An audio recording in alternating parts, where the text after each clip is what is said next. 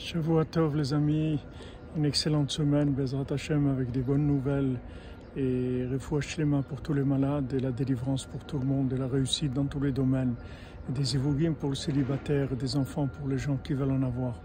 Et de la joie de vivre Bezrat Hashem. C'est la Iloula de la maman de Rabbeinu, Fegan et Shalom, qu'elle intervienne auprès de Rabbeinu pour qu'il nous, nous accélère la délivrance de chacun et de chacune, Bezrat Hashem qui nous permettent de progresser très rapidement.